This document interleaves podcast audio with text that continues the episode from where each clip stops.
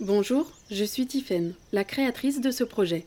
Un jour, j'ai lancé un sondage sur Instagram avec cette question. À qui le mot résilience vous fait penser? L'une des auditrices, que je remercie beaucoup, m'a répondu à Louis de Rungs. J'ai découvert son histoire au fil de son livre 15 000 volts et je suis donc partie à sa rencontre dans son petit village suisse. Il y a des rencontres qui restent gravées dans nos cœurs à jamais et je sais déjà que celle-ci en fait partie. Attention, j'aime rappeler à chaque épisode qu'on ne peut pas parler de résilience sans évoquer des sujets sensibles. Il est donc important de vous écouter et d'arrêter ou d'avancer l'épisode si cela est nécessaire. Bonne écoute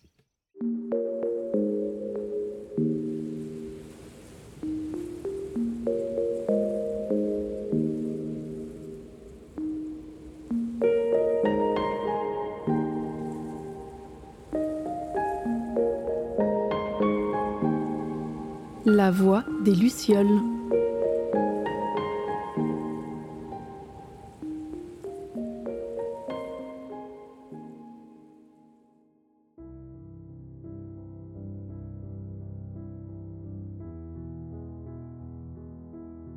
La personne que j'étais avant, j'étais quand même un enfant assez, assez difficile. J'étais un peu en avance. Euh, J'avais des intérêts qui n'étaient pas tout à fait en alignement avec, euh, avec les personnes bah, de mon âge. Plutôt que d'aller dans l'école, bah, je partais faire un tour. euh, et puis j'ai commencé à, à découvrir plein d'histoires en fait autour de moi. Plein de gens. Il y avait un chemin scolaire où j'avais compris que bah, il fallait bien passer par là et puis que si je voulais pas avoir trop d'ennuis, il fallait que je sois un minimum comme les autres, entre guillemets, comme on attendait de moi que je sois. Puis il y avait toute une autre partie où j'avais l'impression de pouvoir vraiment être moi. J'étais vraiment passionné par ce côté de, enfin, quelle était l'histoire de la chose que je regardais? À quoi avait pensé la personne en la faisant? Et pareil aussi euh, pour les humains que je rencontrais. J'adorais en fait euh, discuter avec eux pour euh, connaître le voyage en fait qu'ils avaient mené jusqu'à jusqu'à notre rencontre. J'étais un, petit aventurier en herbe, pas comme les autres, un grand romantique. Pas forcément inadapté, mais à la recherche de quelque chose de plus. Je me posais plein de questions. C'était pas des questions communes apparemment pour mon âge parce qu'on me comprenait pas trop euh, autour de moi. Et j'avais beaucoup de, de mal à gérer en fait. Ce côté où j'avais l'impression qu'on me demandait de, de gommer ma différence, de rentrer dans une case, de pas prendre trop de place, de pas faire trop de bruit. Évidemment, mon monde tout entier a changé après mon accident. Mais je suis toujours la même petite boule d'énergie, aventurier en herbe, qui aime écouter ses tripes et son cœur. J'étais en mathématiques à l'EPFL, c'est une école polytechnique euh, qui est à Lausanne. C'est une école qui est assez difficile, mais j'étais fan des- des mathématiques, j'ai toujours été depuis que j'étais tout petit. Pour moi, c'est de la musique, c'est comme une partition. Le PFL, c'est une école qui est hyper sélective, qui demande un gros gros investissement. Il y a énormément d'échecs en première année. Et donc en fait, quand on fait euh, l'école polytechnique de Lausanne, eh ben, on n'a pas trop de vie. Parce qu'on passe son temps à soit étudier, soit être en cours. Donc euh, on était un, un groupe d'amis euh, à l'EPFL. Et euh, on s'était dit, bon allez, un soir, avant les examens, avant qu'on rentre, euh, voilà, dans une période où il y aura encore un peu plus à faire, ben on va, euh, on va se lâcher, on va faire une fête. Et donc euh, moi je suis bon pour faire la fête, hein. j'ai gardé ça aussi. Et euh, on a fait bien la fête, euh, enfin je veux dire c'était, c'était une, une chouette fête. Et puis ben à partir de là, à partir de la fête, j'ai plus de souvenirs de rien jusqu'à mon réveil. Le premier truc qui, m'est venu à l'esprit, c'est quoi tous ces bruits? D'où ça vient? Il y avait plein de bruits autour de moi. C'était des bruits bizarres en plus. C'est le truc qui m'a le plus marqué. J'étais un petit troublion quand j'étais jeune, donc j'ai fait pas mal de fêtes où euh, j'ai terminé à des endroits euh, assez improbables. Donc mon premier réflexe c'était ok, où est-ce que je suis? Et euh, bah j'ai quand même assez vite compris, en tout cas dans mes souvenirs, vite. Je sais pas ce que vite donne dans la réalité, c'était peut-être plusieurs heures, j'en sais rien, parce que j'étais un peu... ouais, j'étais à l'ouest. Ben que j'étais à l'hôpital. Alors pourquoi j'étais à l'hôpital euh, Enfin, j'avais pas la moindre idée. Toujours est-il que ben, moi, mon réflexe a été de vouloir euh, me lever, euh, partir, bouger. Mais il n'y a rien qui suivait. J'essayais, mais, mais ça bougeait pas. Donc j'ai commencé à comprendre qu'il y avait quand même quelque chose de grave. Mais toujours quoi? Pas la moindre idée. Et puis euh, c'est une infirmière euh, avec qui j'ai discuté. Alors discuter c'est un bien mot, parce que j'étais un peu dans le gaz. Et euh, en parlant petit à petit, j'ai compris qu'en fait ça faisait six semaines que j'étais out. Pour moi la fête c'était le 13 octobre. Et en fait, je me suis réveillé fin novembre. Ben, je savais toujours pas vraiment ce qui m'était arrivé. Juste que ça faisait un moment que, ben, que j'étais out. Ils m'ont laissé un peu tranquille au début, ce qui sur le moment m'énervait. Mais a posteriori, je les remercie, parce que c'était déjà assez d'informations à digérer. Et c'est que plus tard que ben, j'ai eu la visite des médecins qui m'a expliqué euh, ce qui s'était passé. Là aussi, c'était un moment hors du temps. Ils sont rentrés euh, comme un cortège funéraire, tous les uns à la suite des autres. Ils se sont mis autour de moi. Puis pour moi, il y a eu un silence qui a, qui a duré des heures. En vrai, je pense que ça a duré quelques secondes, mais j'ai l'impression que le temps s'est arrêté. Je voyais qu'ils allaient me dire quelque chose de pas, de pas cool. Je voulais savoir et en même temps je voulais pas savoir. Et puis euh, il y a une médecin voilà qui a pris la parole et puis qui a dessiné les grandes lignes. Donc qui m'a expliqué que ben, j'avais été électrifié à peu près 15 000 volts euh, selon ce qu'ils avaient pu déterminer que j'avais été euh, grièvement brûlé sur une grande partie de mon corps, et puis euh, que ben, j'avais été amputé des deux membres supérieurs. Et je dois avouer que peut-être elle a continué, mais moi je resté assez bloqué là-dessus. Je savais même pas que c'était possible. Ça m'avait jamais traversé l'esprit en fait en étant jeune que que ça faisait partie des possibles que de perdre deux bras. Brûler, ça m'a pas trop travaillé sur le moment. C'était vraiment euh, plus de bras quoi. J'ai l'impression de me reprendre un coup de foudre me refaire frapper par la foudre une deuxième fois. Donc je sais absolument pas ce qui s'est passé. Alors euh, il disait que le point d'entrée de l'électricité c'était plus dans la nuque, ce qui laissait penser à un arc électrique.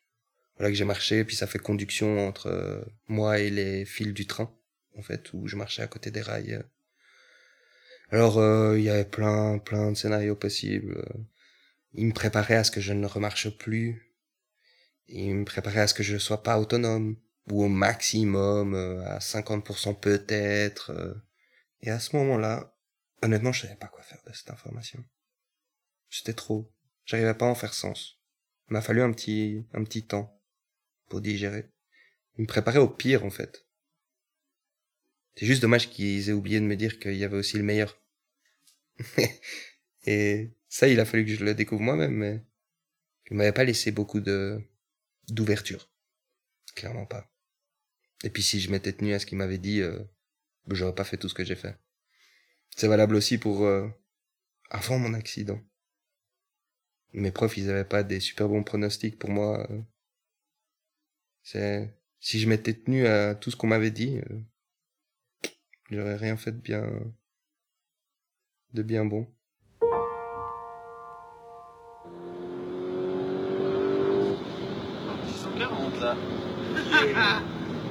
là. Tu relâches gentiment, relâche, relâche, relâche, remets des gaz, remets des gaz, remets des gaz. On passe plus vite, ça dit. Voilà, relâche. T'as vu là comme elle partait droit? Ouais. Au final, c'est nous qui décidons. Je sais pas pourquoi. Je me suis vite orienté vers le futur. J'ai vite laissé tomber euh, le pourquoi ça m'est arrivé, euh, pourquoi moi, pourquoi maintenant, euh, toutes ces questions qu'on a envie de se poser, dans lesquelles on tombe vite quand il y a quelque chose comme ça qui traverse notre route, un événement pareil. Mais je me suis vite orienté vers, ok, comment? Comment je me relève? Comment je sors d'ici? Comment comment je retourne à la vie? Parce que euh, il a pas fallu longtemps pour que je comprenne que tout ce que je faisais là-bas, euh, c'était survivre. J'avais plein d'opérations tout le temps. J'avais plein de médicaments. J'étais branché partout. J'avais une dialyse. J'étais sous assistance pour respirer pendant un moment. On m'a dit plus tard que j'avais eu un pacemaker. Enfin, je, je faisais que survivre. Et dans ma tête, j'avais qu'une seule question, c'est comment est-ce que je vais vivre de nouveau? C'est une chose que d'être là, d'exister encore, donc de survivre. Mais moi, j'étais un grand romantique, un aventurier. Moi, je voulais vivre. Je voulais pas faire qu'exister. Je voulais vivre pleinement tout. Et je voulais toujours le faire.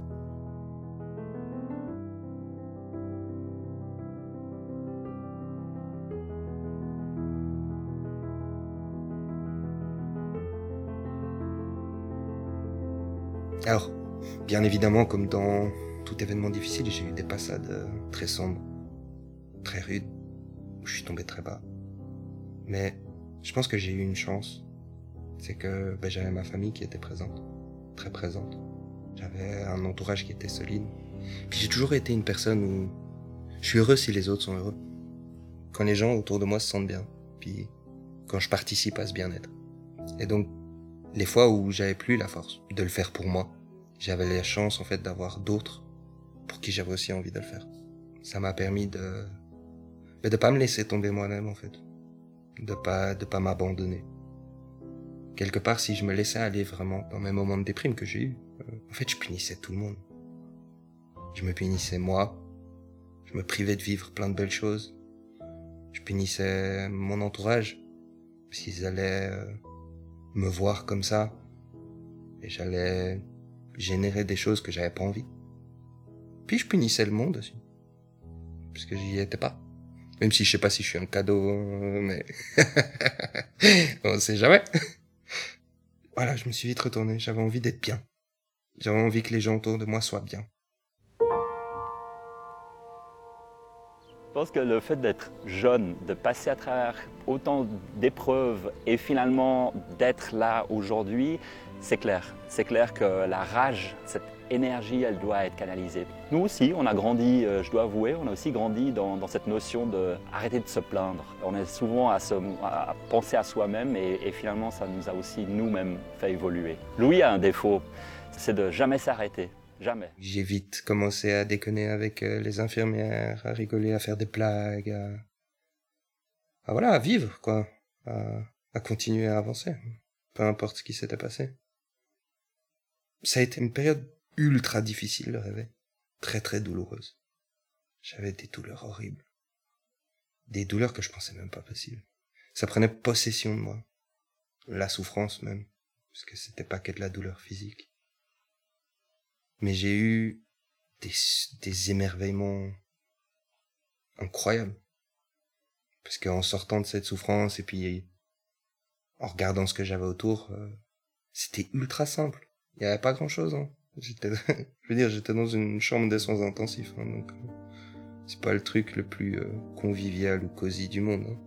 Mais je sais pas, j'ai redécouvert plein de belles choses en fait. Où à force de vivre, on oublie qu'elles sont là. Et là, elle me refrappait euh, d'autant plus que je venais de très loin.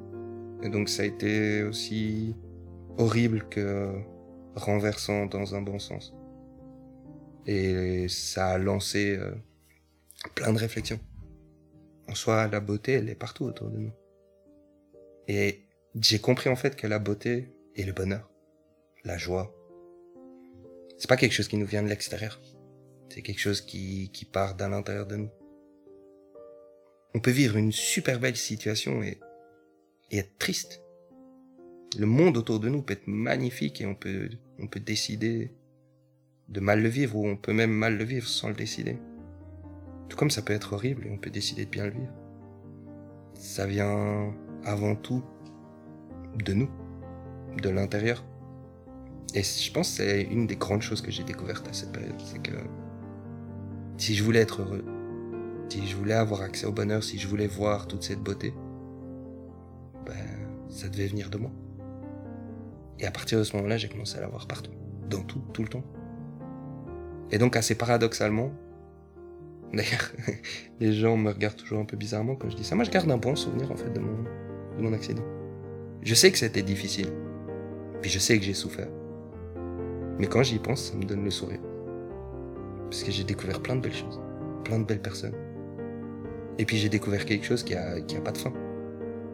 Une fois qu'on ressent que le bonheur c'est l'intérieur, en fait on le trouve tout le temps, on le trouve partout, on le découvre sous plein de formes.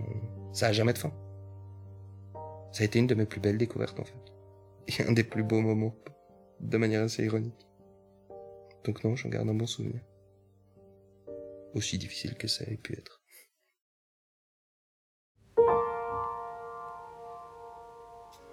Ta réussite et ton succès, tu en es l'unique responsable. Personne n'abattra à ta place le travail à venir. Tu seras seul face aux difficultés et aux déboires.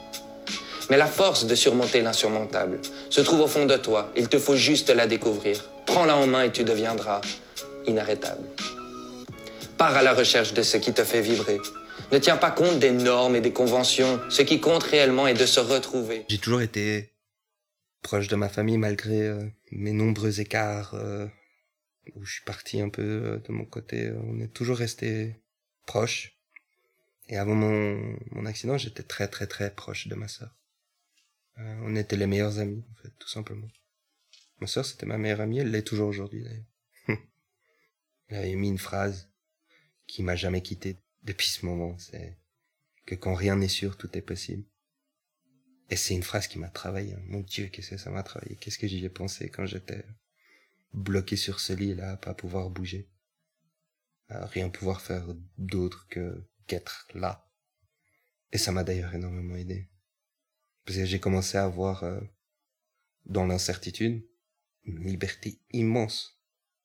Et puis Dieu sait que j'en avais plein des incertitudes. Personne ne savait euh, si j'allais remarcher un jour. Euh, personne ne savait si j'allais être peut-être autonome un tout petit peu. Personne ne savait rien. comment j'allais retourner aux études, comment j'allais vivre. C'était que des points d'interrogation. Toute ma vie était un immense point d'interrogation. Mais plutôt que de voir tout le négatif qui était possible, moi j'ai vu tout ce qui pouvait en ressortir de bien en fait. Tout était possible le, fait que les choses ne soient pas déterminées. J'y ai trouvé une liberté euh, incroyable. Parce que ça voulait dire que tout pouvait encore être inventé, tout pouvait se faire, tout pouvait être créé. C'était un grand message qu'elle me laissait là. Je suis pas sûr qu'elle le savait en le, en le punaisant, mais elle a fait ce qu'il fallait. Après, comment je me suis sorti de l'hôpital, ouf. Quel voyage, quelle aventure de dingue. Je suis resté pas mal de temps à l'hôpital pas mal de temps soins intensifs, plusieurs mois, de nouveau plusieurs mois à l'hôpital dans un autre euh, service. J'étais dans le service de chirurgie plastique et reconstructive. Je restais à peu près un an, je crois. J'ai fait plein de découvertes hein, quand j'étais à l'hôpital, c'était génial.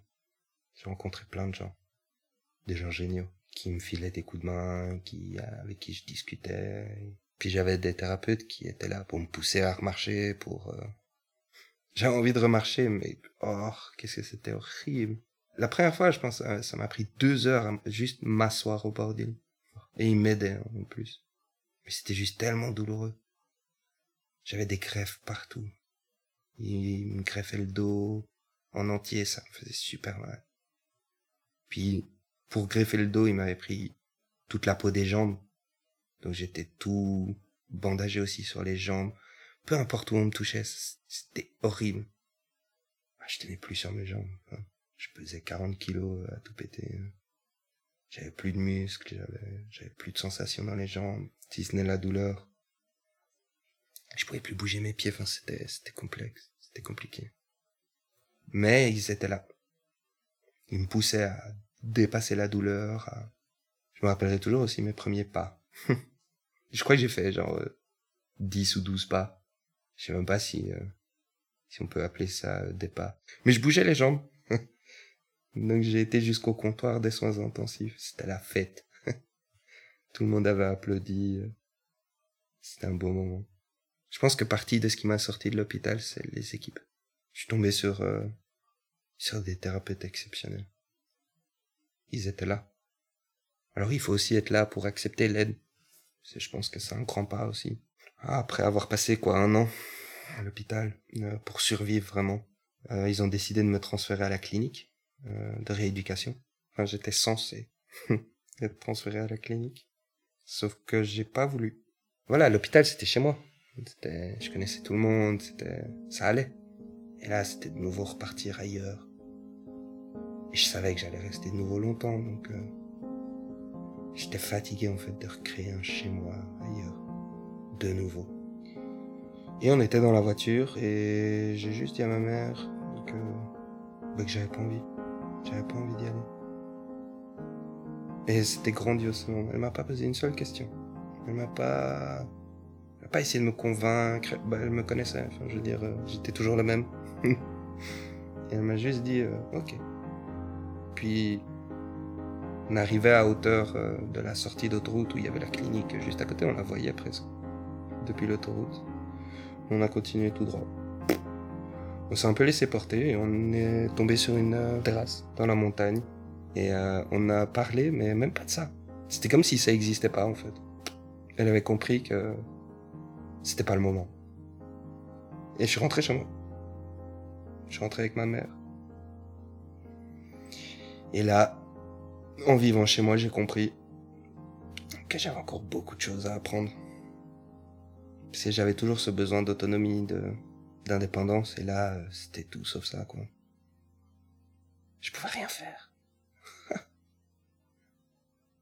je dormais avec un babyphone. Parce que je pouvais pas me lever vraiment, je pouvais pas, je pouvais pas aller aux toilettes, je pouvais, je pouvais rien faire. J'ai bataillé un moment, mais je me suis vite rendu compte que, ben, voilà, j'avais survécu. Maintenant, il fallait apprendre à les bases de la vie. j'ai attendu qu'on me libère une place, et puis là, j'ai été à, à, la clinique de rééducation. C'était magnifique, la clinique, c'était, ouais, j'étais émerveillé, c'était hyper moderne, ça faisait, ça faisait vraiment, euh... voilà, j'avais tout pour y aller, quoi. Et en même temps, j'avais pas envie. J'étais fatigué. Et puis je venais de me prendre une de ces claques. J'avais un babyphone, quoi. c'est un des trucs qui m'a... J'avais plus d'ego après ça. C'était fini. Donc j'avais envie de rien, en fait, quand je suis arrivé à la clinique au début. J'étais bien déprimé, quand même. Puis j'étais loin de tout et tout le monde. J'étais à une heure et demie de chez moi. Là, les amis pour venir me voir, c'était autre chose. La famille, même chose. Et puis de nouveau, j'ai fait des rencontres de dingue. Et puis c'est reparti pour un tour. Une fois que j'avais un peu dépassé ma déprime, j'ai, je suis devenu très très volontaire. Et j'ai eu une ergothérapeute qui était sensationnelle, quoi. Et euh, j'ai commencé à imaginer plein de machines différentes euh, pour pallier à, à, ce qui me manquait, euh, pour pouvoir me doucher seul, m'habiller seul, et puis on travaillait, on était un duo. On a construit plein de choses ensemble. Et donc, dans les agents d'entretien, il y avait un bricoleur de l'extrême qui savait souder, qui savait faire plein de choses dont on avait besoin. Et par hasard, on est tombé sur lui, il s'appelait Giovanni, un grand nounours, super chou. Et on a travaillé à trois comme ça, à faire plein de choses. Une des choses qu'on a construit, c'était mon mur de douche. Alors j'avais déjà déconné avec euh, une ergothérapeute euh, à l'hôpital qu'il me fallait un carwash. Et puis cette idée, elle m'était restée. Puis on a commencé à imaginer un mur d'éponge pour que je puisse me frotter, mais il fallait un moyen pour que le savon me tombe dessus. Giovanni est rentré dans l'équipe. Et lui, il a pensé directement au distributeur de savon. Donc on s'est dit, ah mais on va mettre un distributeur de savon à pression. Ça, je peux appuyer. C'était très ambivalent. Parce que je faisais des machines comme ça qui allaient me permettre de me laver. Mais en même temps, je devais accepter que c'était ma nouvelle manière de me laver. Ce qui n'était pas non plus euh, toujours facile à assumer en fait devant les gens. C'était tellement pas comme euh, on fait de manière usuelle que par moments j'ai été un peu gêné. Mais au plus je l'utilisais, au plus je trouvais ça génial en fait. J'avais le droit d'être balou. Je me frottais contre mon mur comme ça. C'était génial. Et je suis tombé amoureux de ce mur de douche. C'était une aventure incroyable. on a fait tellement de choses tellement de, de tentatives de qui ont qui ont loupé mais qui nous ont fait rire. C'était une montagne russe émotionnelle. Ça m'a fait côtoyer l'échec, mais j'ai commencé à le voir de nouveau différemment. Je voyais ça comme un pas vers la réussite en fait. Mais de nouveau les mathématiques euh, rentraient. Je me disais que si j'avais une chance sur 10, même sur 1000 de réussir, en soi j'avais 999 échecs possible. Et chaque échec, en fait, c'était un en moins. Et donc, si je prenais 500 échecs dans la gueule, ben, ça faisait une chance de réussir, plus que 499 échecs. Et donc, en gros, ben, je venais de doubler mes chances de réussite, quoi. Alors, j'ai fait que foirer, hein, mais, mais en soi, je me rapproche. Et j'ai vite compris aussi que, ben, si on pense comme ça, si on veut que justement chaque échec, ça soit un pas vers la réussite, mais il y a une seule condition.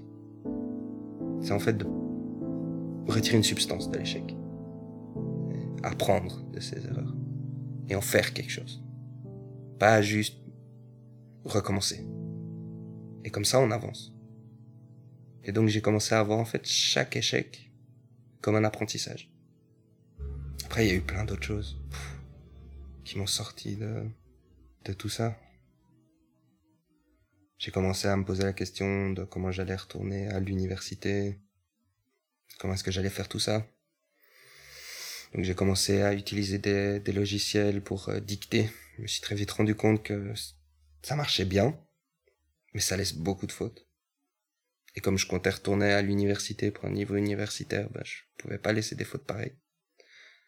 Donc j'ai pris un, une tablette en fait, quelque chose de tactile que j'utilisais déjà depuis un moment. J'utilisais sur mon téléphone, euh, j'écrivais avec le nez en fait sur le tactile. Et là j'ai pris l'ordi aussi en tactile, donc je dictais puis j'utilisais le nez pour corriger. Puis euh, j'ai écrit mon premier livre, ce qui m'a beaucoup aidé parce que ça m'a entraîné euh, comme rien d'autre à dicter, à écrire avec le nez. Et puis bon, écrire, euh, on pose sur papier des choses où ironiquement, c'est après l'avoir posé sur papier qu'on comprend vraiment ce qui s'est passé. Donc ça m'a aidé à beaucoup de points de vue, mais beaucoup aussi à préparer ma rentrée universitaire. C'était un doux mélange de chance et puis j'étais prêt aussi à les saisir. Je pense que c'est un peu ça la vie. les opportunités, c'est un peu de chance. Il faut toujours un peu de chance. Mais il faut aussi être prêt à les choper quand elles se présentent. Donc je me suis bien préparé. J'ai mis du temps, j'ai eu des hauts débats, mais j'étais prêt à saisir ce qui s'est présenté. Et je commençais l'université. Et à ce moment-là, il y a eu une explosion de tellement de choses. J'avais mon livre qui était sorti, qui a rencontré un, beau succès. Et j'étais invité sur des plateaux télé, dans des émissions radio. Je commençais à donner des conférences. Ça partait dans tous les sens. Le témoignage à présent de cet homme, Louis de Runx. À 22 ans, il est amputé des deux bras. notre invité s'appelle Louis de Runx. Bonjour. Bonjour. Vous êtes l'auteur de ce livre, 15 000 volts, une méthode pour s'accomplir un récit de résilience. Un petit mot pour euh, terminer sur la personnalité 2016 euh, euh, choisie par le quotidien La Côte. Il s'agit de Louis de Runx, électrocuté à l'âge de 19 ans, puis amputé des deux bras en 2013. Et en parallèle, j'étais hyper intéressé par la douleur, par comment soigner la douleur, parce que j'avais pas mal travaillé sur moi pour me défaire de la médication au niveau de la douleur. Et donc j'ai beaucoup travaillé en auto-hypnose. À l'hôpital, j'avais découvert l'hypnose avec une thérapeute. Puis j'ai continué à pratiquer par moi-même. Et puis je suis arrivé à un stade où j'ai tellement pratiqué que j'ai pu arrêter euh, la médication en fait. Et donc en fait, pendant que j'étais à la clinique de rééducation, j'ai fait une formation pour devenir thérapeute en hypnose. je m'échappais de la clinique pour aller à mes cours j'avais pas trop le droit normalement. Puis j'ai fini la formation, je suis devenu thérapeute. Donc à ce moment-là, j'étais à l'Uni, j'étais thérapeute, j'avais mon livre, j'avais des conférences, j'allais en, France sur des plateaux télé, enfin ça partait dans tous les sens, mais tout était tellement génial que, que je faisais tout à la fois. Et puis à partir de thérapeute, j'ai voulu aider plus de gens. Et donc j'ai commencé à m'intéresser à tout un domaine de thérapie, euh, mais digitale. Ce sont des thérapies en fait qu'on délivre par smartphone. Et j'ai commencé à imaginer euh, ce que pourrait être de l'hypnose une solution pour la douleur, mais qui passe par des vidéos, par un accompagnement qui est par smartphone, parce que je voulais rendre ça disponible à tout le monde. J'avais rencontré tellement de personnes qui avaient des douleurs euh, affreuses, et où les médicaments marchaient pas. Et moi, j'avais trouvé un truc qui fonctionne. Et je voulais que tout le monde puisse avoir ça. Et puis une chose en amenant une autre, en fait, euh, je me suis allié en fait à une, une grande euh, société de neurotechnologie ici en Suisse. Et puis je l'ai rejoint. Et je suis devenu expert en neurosciences pour eux, en fait, en parallèle. J'ai commencé à travailler sur euh, une thérapie digitale pour, euh, pour la douleur. C'est comme si quand je me suis réveillé, je me suis dit que, que cette histoire-ci, elle allait servir aux gens. Ce qui a donné naissance à mon premier livre, à mon intérêt pour euh, la thérapie par l'hypnose, après pour la psycho, à ce que je fais comme boulot maintenant. J'ai voulu en faire quelque chose, quoi. Pour moi, la différence, c'est une force, c'est un atout j'ai passé ma jeunesse à croire hein, que qu'être différent c'était pas bien. Je veux dire, j'étais pas comme les autres et j'arrêtais pas de me faire engueuler pour plein de choses, de me faire punir, euh, renvoyer d'école. Pour moi, au départ, être différent comme, comme je l'étais, c'était pas bien. je devais surtout pas le montrer. Je devais le faire taire, je devais le cacher, je devais... Et puis c'est après que j'ai compris qu'en fait non. Tout ce qui nous rend différents, c'est notre force. Parce que c'est ce qu'on peut apporter au monde, que personne d'autre peut faire. J'ai commencé à regarder ma différence et puis la différence de tous les autres comme quelque chose qui est beau, puis qui me donne envie d'explorer. C'était quelque chose à cultiver, pas à terre, surtout pas. Jamais. Alors évidemment, euh, ma différence, elle est vachement visible. Et donc il y a plein de gens qui se retournent sur mon passage, ça bien sûr. C'est quelque chose où j'ai eu beaucoup de peine à le gérer. Mais c'est pas commun. Quelqu'un s'embrasse, je veux dire, en y réfléchissant après, euh, même moi je me serais retourné, je veux dire. Euh. Et puis en fait, au fur et à mesure du temps, je me suis juste dit que ben, je savais pas pourquoi il se retournait, je savais pas qu'est-ce qu'il voyait en moi, je savais pas qu'est-ce qu'il pensait. Euh. Tout ce que je savais, en fait, c'est ce que je ressens moi. Et ça revient au bonheur qui vient de l'intérieur. Je sais pas ce qu'il y a dehors, je sais ce qu'il y a dedans. Puis ça, ça c'est moi. Et donc là-dessus, je peux avoir une influence, je peux faire en sorte que ça soit beau, ça, ça, ça m'appartient, ça vient de moi. Je me suis coupé en fait du regard des autres. Je savais pas ce qu'il y avait dans leur regard. Donc, je me suis défait de ça. Le fait d'être différent, en fait, c'est, notre plus grand atout. Parce que si on faisait tous la même chose, le monde il serait chiant. C'est pas en pensant comme tout le monde qu'on crée des choses euh, révolutionnaires, c'est pas en pensant comme tout le monde qu'on change une vie ou qu'on aide quelqu'un. C'est justement mettant notre différence au service du monde qu'on peut avoir un impact. À la fin de la journée, bah on est le maître de sa barque. Hein. Et puis comme j'ai dit, quand rien n'est sûr, bah tout est possible. Même le meilleur. Et surtout le meilleur. Avec ce qui m'est arrivé, oui, on, est tenté de comme s'empêcher de voir le bien parce qu'on veut voir le mal. C'est ce que ce qui nous est arrivé, c'est dur. Et on veut que ça, que ça soit dur, que ça sache, que ça soit là. Mais en soi, se dire que c'est beau, c'est tout aussi possible. Mais pour ça, faut juste se donner le droit de le voir. Faut se donner le droit de le vivre. Pense à n'importe qui qui vit quelque chose de très difficile. J'ai envie de leur dire, ben, c'est de voir le bien, de le partager, de le répandre autour de nous, de dire je t'aime, d'aimer la vie, de ne pas avoir peur de l'aimer. Je dis oui, il y a plein de risques, mais non, c'est ça qui est beau. Et donnez-vous le droit d'aimer.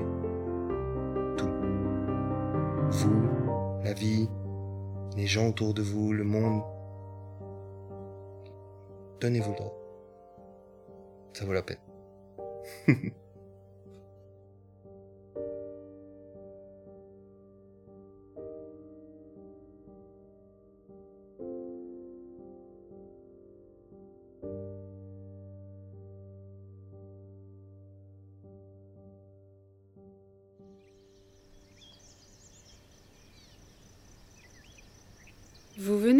le cinquième épisode de La Voix des Lucioles.